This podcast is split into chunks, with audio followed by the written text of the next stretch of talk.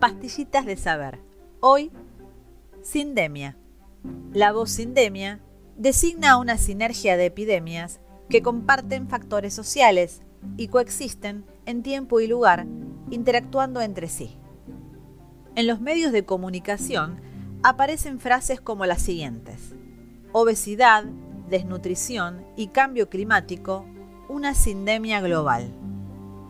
O, con el coronavirus estamos ante una sindemia, porque están interactuando dos categorías de enfermedades que ahondan la gravedad de la situación social y sanitaria mundial. O, la COVID-19 no es una pandemia, es una sindemia, ya que hay que analizar y enfrentar al virus desde un enfoque biológico y social.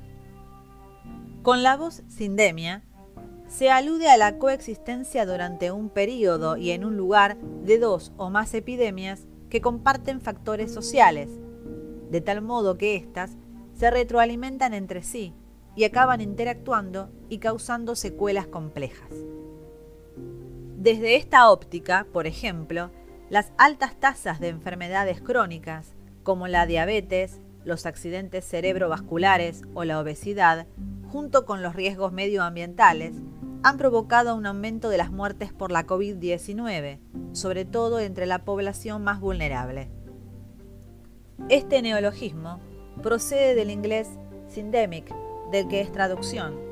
Tanto en esta lengua como en el español, puede explicarse por la acronimia de las voces synergy y epidemic, y sinergia y epidemia respectivamente también puede haberse formado a partir del prefijo sin, que significa unión, y presente en términos como sincronía, simpatía o sinalefa, y el sustantivo epidemia.